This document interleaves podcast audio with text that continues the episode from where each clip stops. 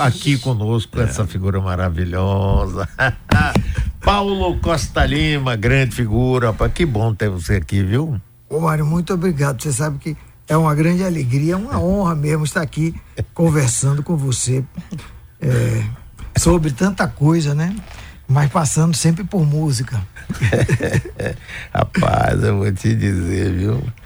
Essa, essa participação sua nas redes sociais é um negócio extraordinariamente maravilhoso. maravilhoso. E você veja o que é, né? Eu passei tanto. Bom, também não tinha isso dessa forma, mas isso chegou por acaso, né? Chegou na pandemia, a gente em casa, meio deprimido. Eu não sabia nem ligar, gravar nada no celular. Deixa eu ver aí como é que faz. Uhum. E começou assim. É, mas é, acabou tendo essa repercussão e agora eu estou até fazendo uma reflexão sobre isso. Me chamaram para falar na Associação Nacional de Pesquisa e Pós-Graduação em Música, que é uma associação que eu até ajudei a criar na década de final da década de 80. E no encontro anual me chamaram para falar e tem um tema lá que são as transversalidades, esse nome bonito, né? transversalidades contemporâneas e eu meditei, meditei, meditei, e eu vou falar sobre essa transversalidade, essa grande transversalidade que foi sair do presencial para as redes. O que é que, o que, é que eu fiz de fato? O que, o, o que é que mudou? Como é que isso me representa, entendeu? Então vou ter uma oportunidade de refletir sobre isso que você está, está falando. É, e até, de certa forma, planejei como eu estou fazendo isso e, e, pensando um pouco sobre aqui, trouxe esse, esse vídeo do trem das 11, porque acho que ajuda a gente a conversar nessa direção. Ah, cadê, cadê, cadê? O trem das 11. É, o trem das 11. O nosso... Bota aí por idade. Sorta. É, sinaliza o número. Sinaliza o número aí. Hum? é o número 1 um logo, o primeiro. Ah, o primeiro. É 11, né? Trem de 11. É isso que você conhece, essa ópera. Aumenta o. Assim, la minha mano con le stelle del mondo. E mais adiante, resta solo il canto sul tua finestra. Posso solo amarti veramente a te. E agora? Sou filho tenho minha casa pra morar, eu não posso ficar. Mas que ópera que dá, isso é 30 das 11. Quem disse que análise e humor não rimam, né? e a Donira precisa dessa dramaticidade, da melodia da ópera para constituir o humor da canção. Porque repare, eu, eu canto assim. O que é, que é isso? É moto em Então a dramaticidade da ópera está lá nesse drama desse personagem que não sabe se fica para dormir com a amante ou se vai dormir com a mãe. O trem tá aí no meio, é o grande, é o grande tema é, o tema da dúvida, o trem das onze. E isso também mostra que o samba é essa plataforma ampla que dialoga com ópera, que dialoga com candomblé, com o que estiver na frente, sem perder a sua origem afro-brasileira. Né? E isso é que é muito lindo, porque ele vai construindo e a gente vai construindo com ele uma identidade, múltiplas identidades, que são identidades samba, identidades Brasil. pois é, né? eu acho que até é, é, esse vídeo eu tinha gravado anteriormente, mas regravei para ficar mais claro. E é um. É, quer dizer, é, eu fui pegar aí um italiano macarrônico, né? Peguei versos assim soltos e me dei conta que se eu botasse em cima da melodia do Trem das Onze Ninguém diria que é 30 das 11. Né? Quando eu canto Prende lá minha mano, isso é ópera, ninguém vai dizer que não é. Então quer dizer que. Esse é, é de Zingara, prende pois é, mano. Pois é, Zingara. Pode ser por aí. Nelle stelle del mondo. Eu estudei com um italiano, né, o violoncelista Piero Bastianelli, que eu até aproveito para homenagear a memória aqui, né? Ah, a figura eu conheci bem. Conheceu é, bem. Conheci bem, então eu tinha aula e aí das conversas virava palavrão. palavrão em italiano, né? Tem um que se eu disser, os italianos ficam se escondendo, assim, que é tão bravo, mas não posso falar. Aliás, uma vez fiz uma pesquisa sobre isso na escola de música, o um seminário, que tinha muito estrangeiro, e para cada um perguntava qual é o pior palavrão em sua língua. É. E aí a pessoa demorava, os estrangeiros então demoravam, mas acabava dizendo, né? E é cada coisa, sabe? Cada coisa tão diferente que se você disser, traduzir, disser em português, não, o sujeito diz, você tá maluco, você é um maluco, porque alemão, por exemplo, eu peguei meu amigo saudoso também, Horst Schweber, e encontrei ele na Perine e fiquei, me diga qual é, qual é. eu não posso dizer o original aqui, mas vou dizer uma versão parecida. É o Lion fica, em alemão pode dizer, que se alguém entender alemão, o Lion fica é o transador de mãe. Comedor da mãe. É isso. Agora imagine se você é aquele seu comedor de mãe, se você, favor, se você que é maluco. Pior, numa nota pior ainda, eu apertei mais meu amigo Horst Weber. Eu deixo um abraço pro filho dele, Raiz, e ele acabou me saltando outro, que é o Lion Fica é o transador de cadáver. Comedor de defunto. ah, Sim, porque esse, isso você tá Rapaz, no mundo é demais chegar pra uma pessoa que você é comedor de defunto. O Mário ficou maluco, né? tá chamando os outros. Então, essa é uma pesquisa que, que me interessava muito. É, portanto, cada língua e a Dona Irã aí está fazendo algo, e é isso que é o tema que me interessa mesmo, que é algo que eu acho que eu estou fazendo também, que é uma, uma defesa do entrelugar. Eu gosto muito desse conceito. O que é? é que é um entrelugar? Pois é, esse conceito foi Silviano Santiago que inventou em 1978 para hum. falar de literatura latino-americana. Mas ele calha, ele cai na mão da gente na Bahia como uma maravilha, porque nós somos a essência do entrelugar, né? Nós não somos isso, não somos aquilo, nem somos aquilo outro, nós somos. Entre lugar é ótimo. É, não é? E um entre lugar tem muitas conotações. é, então, a Dona Irã Barbosa está em pleno entrelugar. E porque ele está fazendo uma coisa que é um samba, quem vai dizer que 30 das 11 não é samba? Mas ao mesmo tempo ninguém vai poder dizer que não é ópera cantada em italiano, né? Então, ele está criando algo que é uma identidade Brasil, mas é, que não perde a raiz afro-brasileira, mas que é uma identidade que absorve outras, né? Se quis, não quiser chamar de interlugar, chama de antropofagia, lá como o Oswald de Andrade criou esse, esse, essa denominação, né? Mas o entrelugar é mais nosso. É, quando eu tive que fazer análise do disco Panis et uhum. da Tropical, aquela maravilha de 1968, né? Tá, saiu da cabeça de Caetano o conceito com Rogério Duprá, porque a orquestração é assim um dos, dos mastes daquele disco. E começa com Miserere Nobis, né, de Capinã, com Gil. No final de Miserere Nobis ele bota o quê? Uns canhões atirando. Pá, pá. Isso era 68, o ano do, do AI-5, né? E transita para é, o, o cara do torneio um ébrio é, cadê? Falhou o nome aqui. Tornei Vicente um, Celestino? Isso, Vicente Celestino, Caetano cantando aquela história do campão. Do coração? Do coração. Ave Maria, aquela música é de arrombar. Então, começa com os violoncelos, né? Porque Rogério Duprá botou uma orquestração de ópera. Né? Então, violoncelo, Danira, e aí começa Caetano. Disse um amante.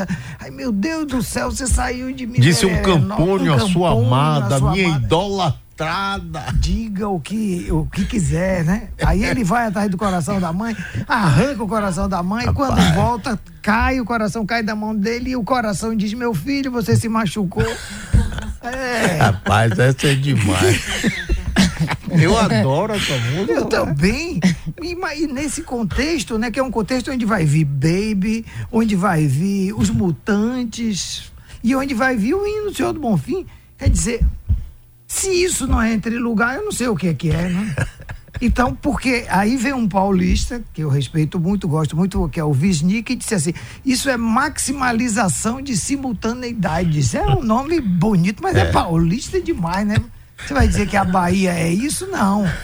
A Bahia não é isso. E até hoje eu estou procurando o que é que nós temos em nossa, em nosso linguajar que fale dessa propriedade da gente ser que olha, não vou longe, não. Tá aqui você, Mário. Você é o entre lugar e pessoa, a sua rádio, o seu programa, né?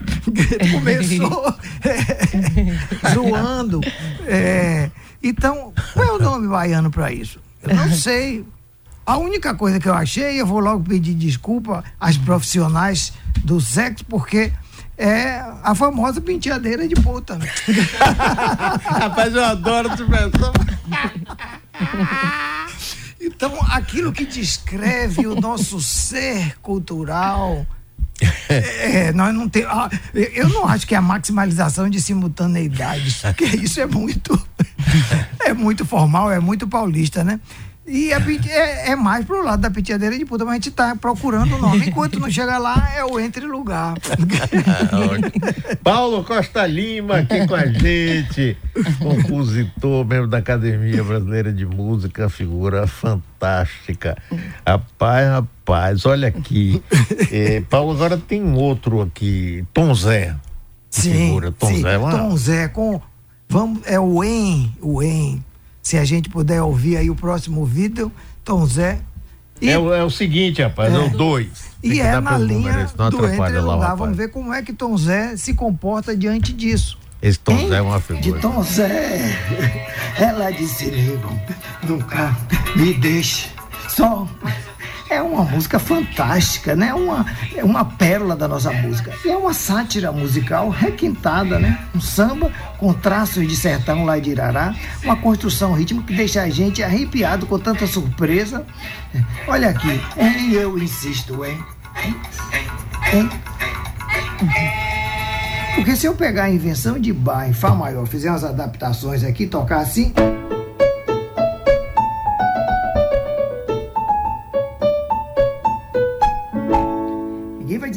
Bar, mas as últimas notas, ó.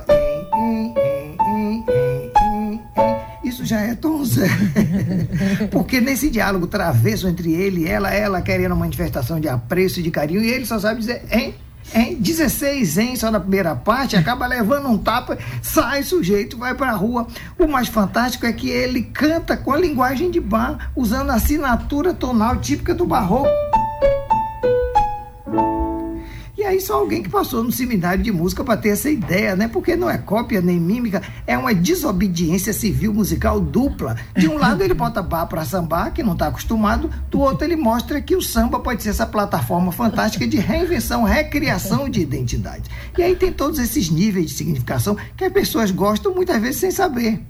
Rapaz, você descobre cada coisa aí, a gente aprende a re, rever, rapaz, e pois aí, é, né? tá aí o, o entre lugar, porque esse entre lugar, no final das contas. Eu adorei esse negócio de entre lugar, viu? É uma, é uma estratégia de resistência, né?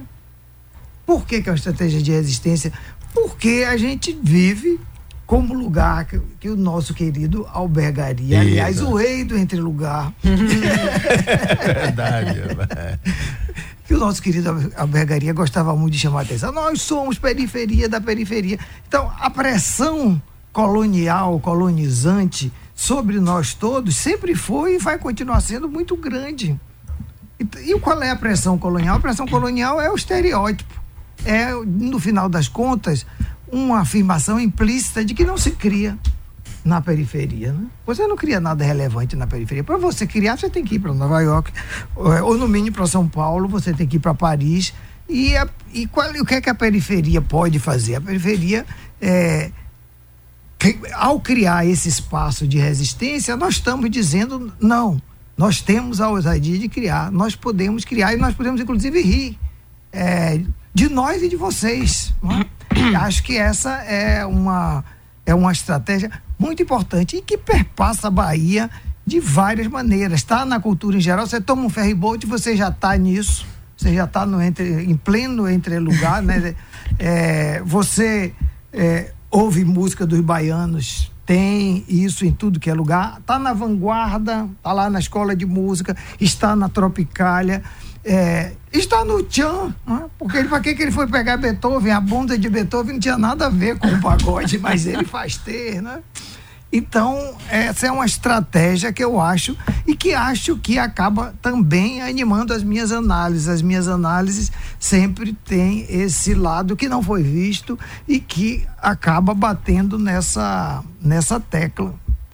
É, nessa tecla. E que tem muito, várias outras, vamos dizer assim, outros é, reverberações por exemplo, o carnaval, né, que é uma coisa mais entrelugarística do que o carnaval, né?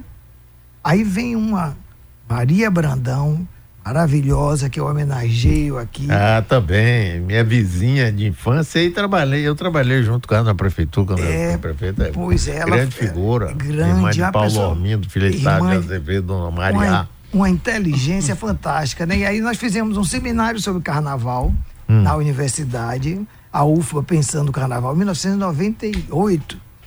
E Maria Brandão apareceu com um texto. E a essência do texto dela era uma pergunta, pergunta assim, meu Deus do céu, por que que esse lugar tão conservador como a Bahia aceita um ritual com esse potencial enorme de transgressão? Um potencial que pode pode afetar tudo, mas por que que a Bahia aceita? E ela aí vai, vai, vai diz assim, eu arrisco a resposta é porque o carnaval também é um monumento de disciplina. Então, ao, é, ao fazer a transgressão do ente lugar, também está ensaiando, um, é um grande exercício de disciplina. Também está mostrando que os poderes podem se permitir isso porque tem controle. Não é uma, não é uma ideia é, é, original sobre muito, carnaval? Muito. É, é o que ela diz nesse seminário e eu é, vivo, já citei isso várias vezes, porque é impressionante essa forma de pensar, de colocar, né? É, e, e até isso coincide, porque teve um psicanalista francês, isso é até um pleonasmo, né? E quando a gente fala em psicanalista, geralmente é francês. mas o Charles Melman. Charles Melman foi aluno de Lacan, mas se interessou muito pelas relações da psicanálise com o social. E, no, e ele passou a ter vários analisantes brasileiros. E ele começou a achar que tinha algo em comum com os brasileiros. E ele acabou fazendo uma teoriazinha sobre isso. Ele achava que havia nos brasileiros é, uma falta, uma demanda específica de falta de falta de pai. Quer dizer, é, é ele acabou dizendo isso. É como se uma sociedade como a nossa, que não, não pôde se unificar, não pôde criar referências simbólicas unificadas, porque Xangô nem sempre conversa com Descartes, quando telefona para Tupã, Tupã não atende. então, como é que você vai unificar aqui, né? Você grita aqui Del Rey, mas Del Rey está lá na casa da China, né? Então, como é que você unifica o trânsito aqui, as regras de trânsito? Tem que obedecer regras de trânsito tudo que depende de unificação simbólica vai é, faltar essa introjeção da lei, porque é uma sociedade que se não, não se unificou por aí e que até hoje. Interessante isso. É muito interessante. É? Mas separar direito, ele vai acabar dizendo uma coisa pesada que inconscientemente essa ausência dessa referência vai demandar no tecido social brasileiro um pedido por um ditador. É, eu acredito. Isso aí a gente vê, né? Não é? Ao longo da história aqui, isso, a gente vê sempre isso. essa. Portanto, tá aí Maria Brandão, quando diz que o carnaval é transgressor, mas é um monumento de disciplina, ela tá falando desses dois lados, né? O lado da transgressão do pai anárquico e o lado do pai ditador. Essas duas coisas e como a gente se equilibra nelas. E o Entre Lugar é um ambiente dessas figuras, sem dúvida.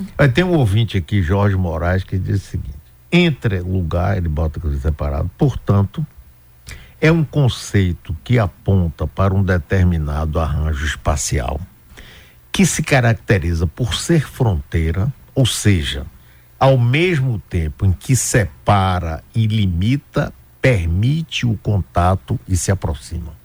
Exatamente, está muito bem, muito bem dito, até porque isso acabou sendo muito apropriado pelo povo de geografia, pelo povo de arquitetura, né?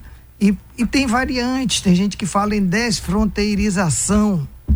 É, e isso é muito importante na minha vida, Maria. Eu fui pro reitor de extensão e quando como proreitor de extensão, qual era a minha tarefa? Era desfronteirizar a universidade. Descobrir que o conhecimento não é uma, uma, um atributo exclusivo da universidade, tem muitos grupos na sociedade que fazem conhecimento. Como é que você bota uma coisa para conversar com a outra? Descobrir que a extensão é, na verdade, essa possibilidade de uma articulação da produção de conhecimento, da pesquisa e do ensino, daqui com a de cá. Como é que essas coisas conversam? E quando as pessoas passam, a gente criou um programa abrangente chamado UFBEM Campo, que depois criou 55 disciplinas, projetos. O cara não entrava na disciplina com, com quadro negro giz, não. Ele entrava na disciplina com um professor, doutor, que tinha um projeto em algum lugar e ele ia junto. Por exemplo, Nery, meu querido Antônio Nery, era um dos coordenadores de uma disciplina que era educação para antidrogas na rua, né? o consultório de rua. Então entrava gente de psicologia, gente de direito, gente de medicina, e ia para lá para a vivência de rua. Quando voltava, olhava para a universidade e dizia: peraí, tá tudo diferente, é preciso uma outra formação para dar conta disso. E isso que aconteceu com esse projeto, basicamente, acontecia com todos, né? Então, na hora de fazer esse diálogo, você mergulha numa espécie de repensar da universidade. E é um repensar a partir de quê? Do entrelugar. Aquilo que o, o ex-reitor Felipe Sepa, que era entusiasmado por isso, chamava de comuniversidade, porque é um lugar que não é universidade e não é comunidade. Ele, quando ia, ele, ele trabalhou no Iguape, perto de, de Cachoeira, né? e ele com 12 estudantes, chegava lá, ele me dizia, olha, meu primeiro trabalho é chamar os estudantes e dizer, olha, vocês estão aqui para não fazer nada. Vocês não vão agir como universitários, chegar aí, vão para casa das pessoas ensinar nada. Vocês vão sentar e conversar, conviver com as pessoas. Para depois surgir algo que possa se fazer junto. Mas vocês não são, não vão levar a universidade para lugar nenhum. Isso é muito bonito, é né? bom, né? Bom demais, rapaz. Pois é. Estamos conversando aqui com o Paulo Costa Lima. Paulo, é, no meio dessa coisa toda boa, que a gente vê três médicos assassinados. Rapaz, que maluquice. É. Inclusive, um do, da Bahia foi para lá para um congresso, rapaz, médico. É, eu fiquei assim, completamente siderado. Meu Deus do céu, o que é que explica isso, né? É, o negócio tá. Pois é, agora vamos vamos ver aqui mais um, um vídeo. Ah, ô Mário, se eu puder, é, eu queria pedir que colocasse a última, que ficou meio fora da ordem, porque farinha pouca, meu pirão primeiro, essa é música o vídeo é minha. 6. Invenção número 4 é esse? Não, é o Elelato Endê. Ah, é o zero. É eu aqui botei em seis. É o vídeo é o zero, que estava é fora da ordem. Então, é uma, zero. É, mas só, só para tocar um minuto e meio, dois minutos, quando encher o saco, para aí. Nada, bora, mete, mete bronca. É, é só áudio. É uma experiência. Agora. É a invenção. A gente... Não, é o zero, zero que não foi tem um, número. Foi por e-mail, se não me engano. Foi, foi. Foi um dos que foi por e-mail. Tentativa minha de compositor de pegar uma canção e botar ela no âmbito de uma sinfonia. Então, e com é, traços afro-brasileiros, né? Então, ele lá Tuendê é um texto não sacro angolano, é uma história popular que eu transformei aí em canção sinfônica, vamos dizer assim. E a gente vamos vai ouvir localizar então onde é que está esse arquivo. Enquanto isso, é, Paulo, eu queria pedir aqui esse, esse vídeo número 3 e 4. Não, é o vídeo 5. 5, a música 5, Noel Rosa. Pronto. Mulher em mim se fizeste um estrago. Eu de nervoso estou. Noel Rosa e seu gago apaixonado, né? Obra primorosa a inteligência da canção coloca em primeiro plano alguém que está extravasando, gaguejando sua decepção amorosa, né? Mas quem é que nunca se engasgou com a paixão? A paixão faz gaguejar, faz praguejar. Ele chama a amada de corcunda, vai ficar corcunda e nem dignifica ela com nome, é mulher, tu. É, mas sabe a coisa mais interessante? Eu levei tempos pensando sobre aquele último gesto, aquela bravata. Tu, tu, tu, tens um cocô, coração fifi, fingido. Meu Deus, isso é área de ópera. Então o sujeito está fazendo hibridação, esculhambação cultural, celebrando um anti-herói brasileira e, e jogando para longe toda a tralharada do romantismo, né? Porque quem ri do, do gago está rindo disso tudo. E quem formatou a nossa canção, portanto, é um modernista. Ô, Paulo, é, é, Noel Rosa é uma figura assim Ah, uma extraordinária, coisa- né? é. Viveu tão pouco e fez tanta coisa. 27 anos, de 1910 a 1937, e mais de 200 canções. Já pensou o que é fazer nesse período, até 27 anos, 200 canções e canções desse tipo, desse nível aí, né? Então é um gênio. E Chico Buarque diz: Ah, Noel foi quem formatou, deu a primeira formatação à nossa canção. E é engraçado porque isso dá a Noel uma espécie de atributo de pai fundador, né? Mas ele tá muito mais pro pai anárquico, né? que vive na boemia. E, e essa experiência, que é típica de Entre Lugar também, porque novamente samba com ópera, né? É, esse gago, porque ele disse, esse gago tem uma dimensão muito importante, porque o ritmo, né?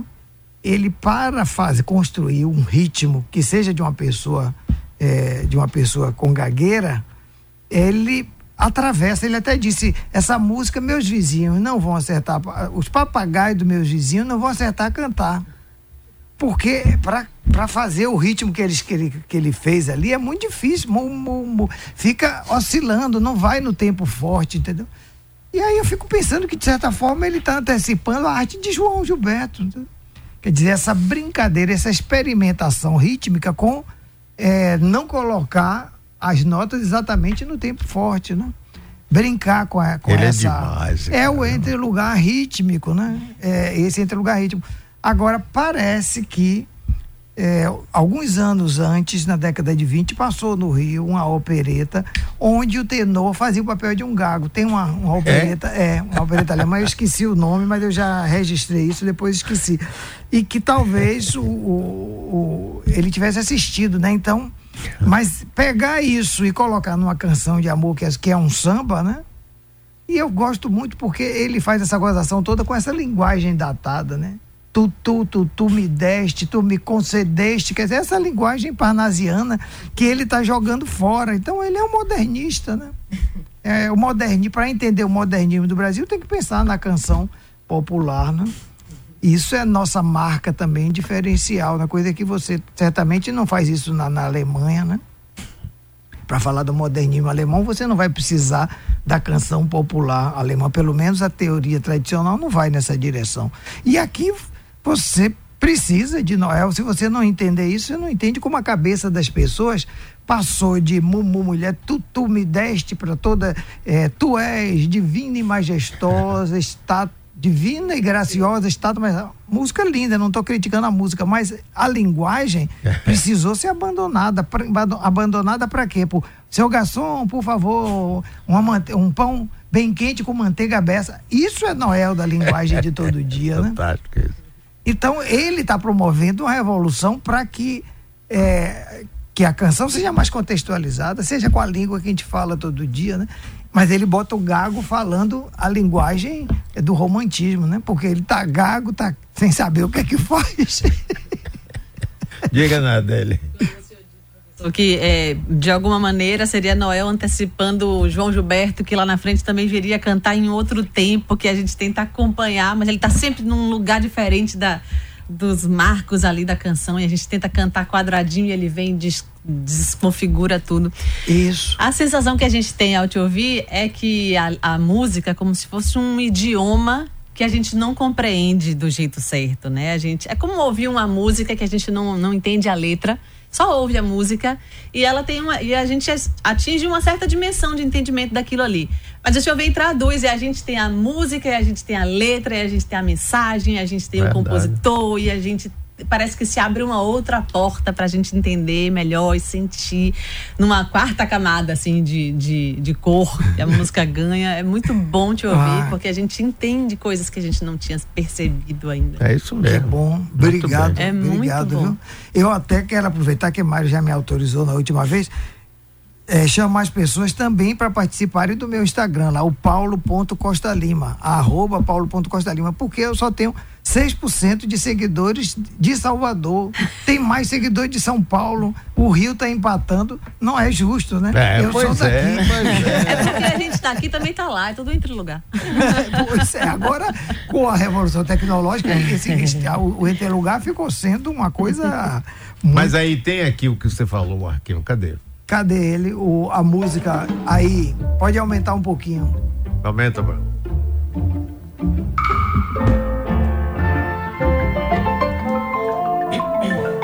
Lá vem aí as cantoras.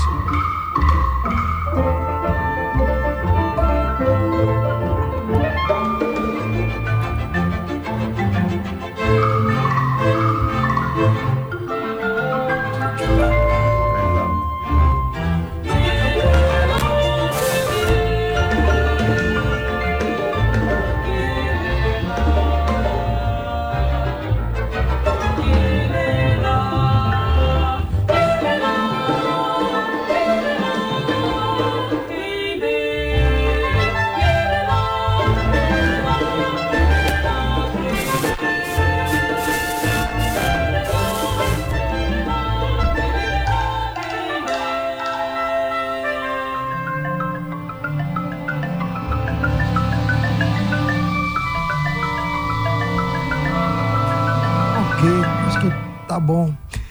Pois é, é, quando esse trompete faz aí tá, tá, tá, tá, tá, tá, tá, tá. Isso é, é, é ritmo afro-baiano, né? Tá, tá, tá, tá, tá, tá, tá, tá, tá, tá. Portanto, é, porque assim como o samba, esse lugar de experimentação rítmica, eu, como compositor, quando me aproximei, em 92, eu decidi me aproximar da rítmica afro-baiana. Fui para Gabi Guedes, me ensina aí ritmo do candomblé. Esse príncipe da percussão baiana, Gabi Guedes. E, e era muito engraçado porque ele queria aprender teoria da música, mas ele já tinha contratado uma professora para ensinar a teoria da música. Só que essa professora era minha aluna. Então eu estudava com ele, ela estudava comigo e ele estudava com ela. E aí eu aprendi, aprendi, por exemplo, esse alujá de Xangô, que é um ritmo maravilhoso, né? Taro, taro, tum, tum. Porque eu digo que são acarajés sonoros, né? Por que, que eu digo que são acarajés sonoros? Porque é toda uma forma de lidar com o prazer da imersão no ritmo, né? Esse ritmo de Xangô, o número de Xangô é 12, esse ritmo tem 12 batidas. Ele tanto tem uma divisão, vamos dizer assim, é, muito simétrica, 6 mais 6, tá, da, da, da, da, da, di, di, di, du, du, da, da, da, da, da, da, di, di, di. como ele coloca um, uma pimenta na batida 5 e na batida 12. E aí fica. E isso é a raiz do rebolado, entendeu? E por que, que é a raiz do rebolado? Porque você tem de um lado a expectativa que vai fechar no ouvido 6 mais 6, e do outro a expectativa que não, que é 5 mais 7. Então vem, é, ficam duas proporções conflitantes. E isso faz o corpo se mexer, entendeu? Faz o corpo se mover. Então, é, é, eu vindo lá da- do meio da, da, da escola de música, da composição, entre aspas, de vanguarda, vou olhar para o ritmo como já sendo uma criação de vanguarda. É, dizer, essas coisas que a- o pensamento musical africano faz há séculos é, estão na frente no século XX. É uma. é uma- é- é- em termos técnicos, é como se o- a música africana fosse serial, entendeu? O ritmo africano é serial, ou seja, pensa em séries, porque as durações todas são dois mais um. Dois, um, um. Dois. Pega o Ijexá, pá, pá, pá, pá, pá, pá, pá, pá, pá. É dois, dois, dois, quer dizer, dura dois tempos. Dois, dois, dois, dois. Um, dois, dois, um, dois. Isso tudo dá 16. Dois, dois, dois, dois. Um, dois, dois, um, dois, dois, dois.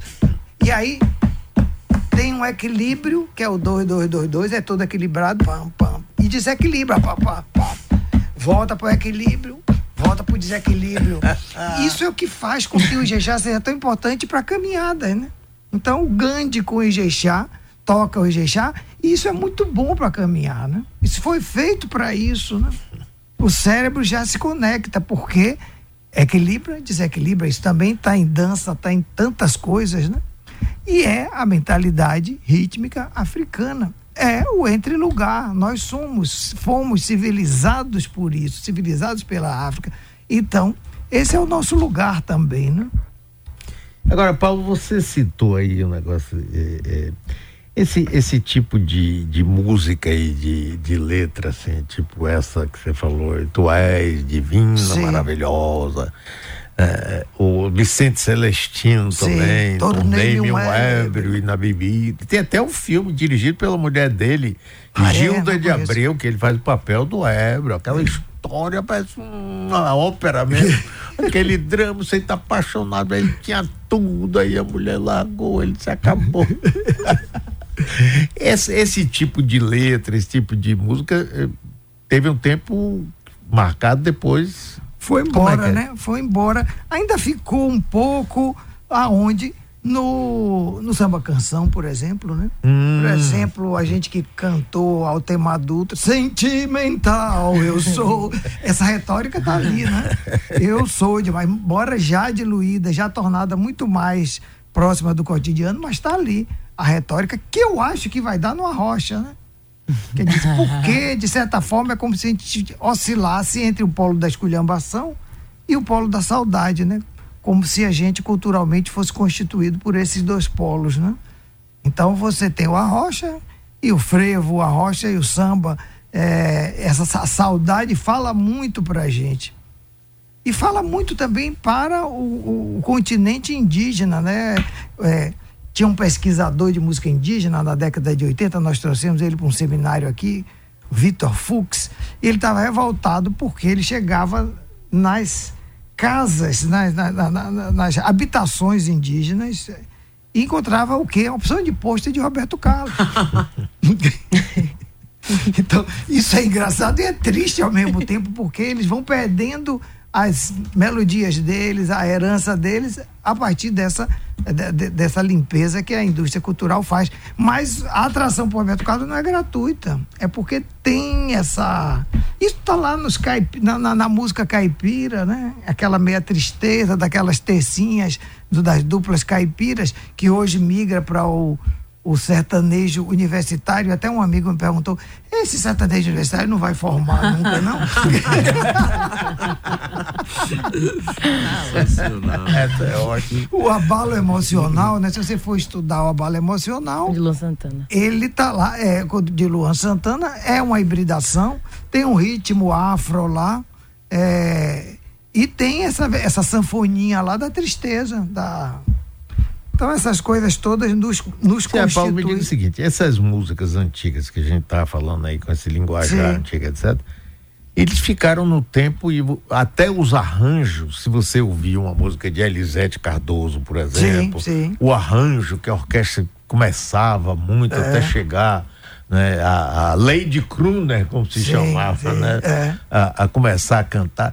Hoje você, quer dizer, como isso se entrou no baú, não se ouve mais, como é, que é esse negócio? Bom, mudou tanta coisa, né? Mudou inclusive a relação com o tempo. Não tem mais tempo para uma introdução longa, né? E era, mu- era, muito longa, longa, né? Você Ah, deixa a orquestra tocar. Porque todo mundo, para ouvir música, ia sentar, botar o disco, É. ou estava numa casa de, de, de show. É, hoje em dia, se você não disser o que quer em três segundos, o sujeito já mudou, né? Então, não, não, a gente não vai ver. Isso como uma atitude geral, né? De outra parte, essa. é, essa valorização do cotidiano. Se você pegar o hino nacional, né? A letra do hino nacional é um representante dessa, É. dessa cultura de começo de século, né? É, tão bem feita que é, mas é algo que, com essa ordem invertida, né? Pergunta de vestibular, ouviram do Ipiranga as margens plásticas, quem foi que ouviu o quê? Até alguém responder, já acabou o tempo do vestibular. Sim, mas com isso você, é, a gente não se priva desse patrimônio musical, cultural que existiu e que existe aí, mas que sumiu de circulação, as pessoas É. se não têm acesso. priva, se priva.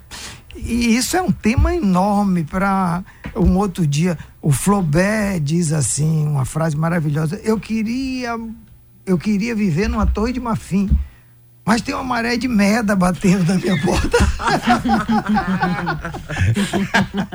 não é fantástico? E Flaubert, não é da agora. Então, é, o quanto que a cultura joga fora, né? O quanto já se jogou fora na época de, de por exemplo, você, hoje em dia a gente sabe, porque o século XIX passou a ser um século de consciência histórica, começou a estudar, contar quantas sinfonias foram feitas. Ali na época de Mozart, você poderia chegar em 4 mil, 5 mil sinfonias ali é, na Europa feitas. No entanto, a gente conhece quantas hoje? O público conhece? Três, quatro, cinco. Um público especializado vai chegar em 40, 50, mas foram feitas 5 mil. Aqui um dia a gente comentou uma sinfonia que o aluno de Beethoven fez em homenagem a ele. Você lembra o, Não. o Ries, que fez a quinta sinfonia em homenagem a. É, ninguém conhecia o, o Ries, Ferdinand Ries, está conhecendo mais por agora pela internet. Então existe de maneira assim, estrutural essa coisa de da cultura ser um excesso, né? Algumas coisas vão ficar, outras vão se perder. Além disso, as demandas do, do tempo, né? Mas também permite voltar, né? Você Tinha se considera um saudosista? Sim, quer- quer dizer, é, eu me eu me considero não, não é como o meu amigo Regis Duprat, um dos maiores musicólogos do país, que uma vez eu perguntei a eles qual é o valor que a música tem. A, a música tem o valor de, é, o valor da exumação. Imagine, aquilo que você tira lá do arquivo, que exuma, aquilo é que é o valor da música. Isso é um terror, né? Quer dizer, é um saudosismo levado para um lado. Eu diria que eu, tenho, eu, eu sou um amante da tradição.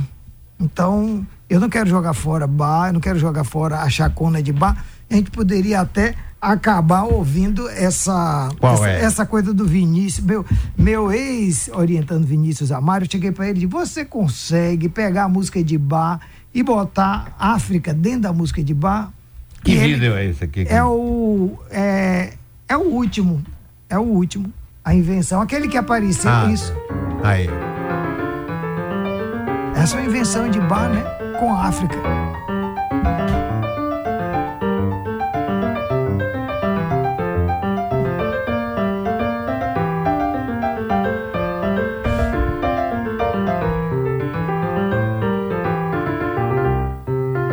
como se Bach tivesse vindo à Bahia, né? Visitado a Bahia e, e então Vinícius Amaro, que atualmente é professor da Universidade Estadual de Feira de Santana, ele vai fazer o projeto todo, todas as invenções de Bach, ele vai transmutar essa essa roupagem afro-baiana, né?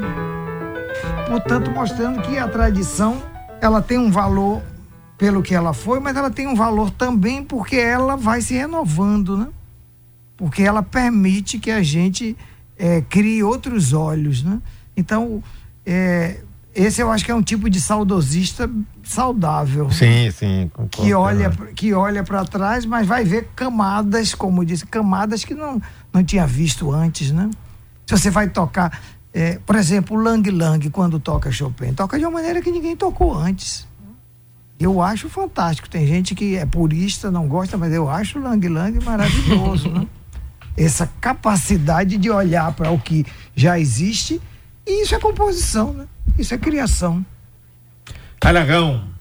É, doutor Mário, infelizmente acabou, mas daqui a pouquinho tem um programa Revele hoje com as participações de André Becker, Gabi Guedes e Marília Carneiro da Orquestra Rampilés.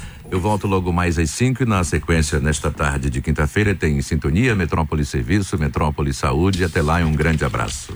Olha aqui a última notícia: os forrozeiros Adelmário Coelho, Nete Silva e Silva do Acordeon relataram ao Metro uma luta travada para que o arrastapé seja lembrado além das festas juninas. Ah, muito bem, Nardelli. Uma ótima tarde a todos e até amanhã às sete. Victória Foi um prazer estar por aqui. 5 horas da tarde estou de volta. E o grande professor, que você tem que vir todo mês aqui, bater o ponto aqui, senão eu vou pedir para cortar seu ponto. Você não sabe o bem que você faz a gente. Estamos aqui e o que nos vê e nos escuta. É uma maravilha, Paulo. Muito Mário, obrigado. Eu que agradeço, viu? Agradeço a, a Mário, a, a Adélia, a Victória e a todos que Tá, Aragão, maravilhoso. Eu sou ouvinte de você. Já disse que eu ouço o Jornal das 5, o Jornal das 6, fico me distraindo em vários momentos. É, e deixo um abraço para todo mundo que está aí nos ouvindo. Mário, é uma alegria, viu? Poder conversar com você. Só para lhe provocar, professor, desculpe a minha ousadia, doutor Mário. O senhor curte André Rie? É, não, por quê? Não, só uma curiosidade.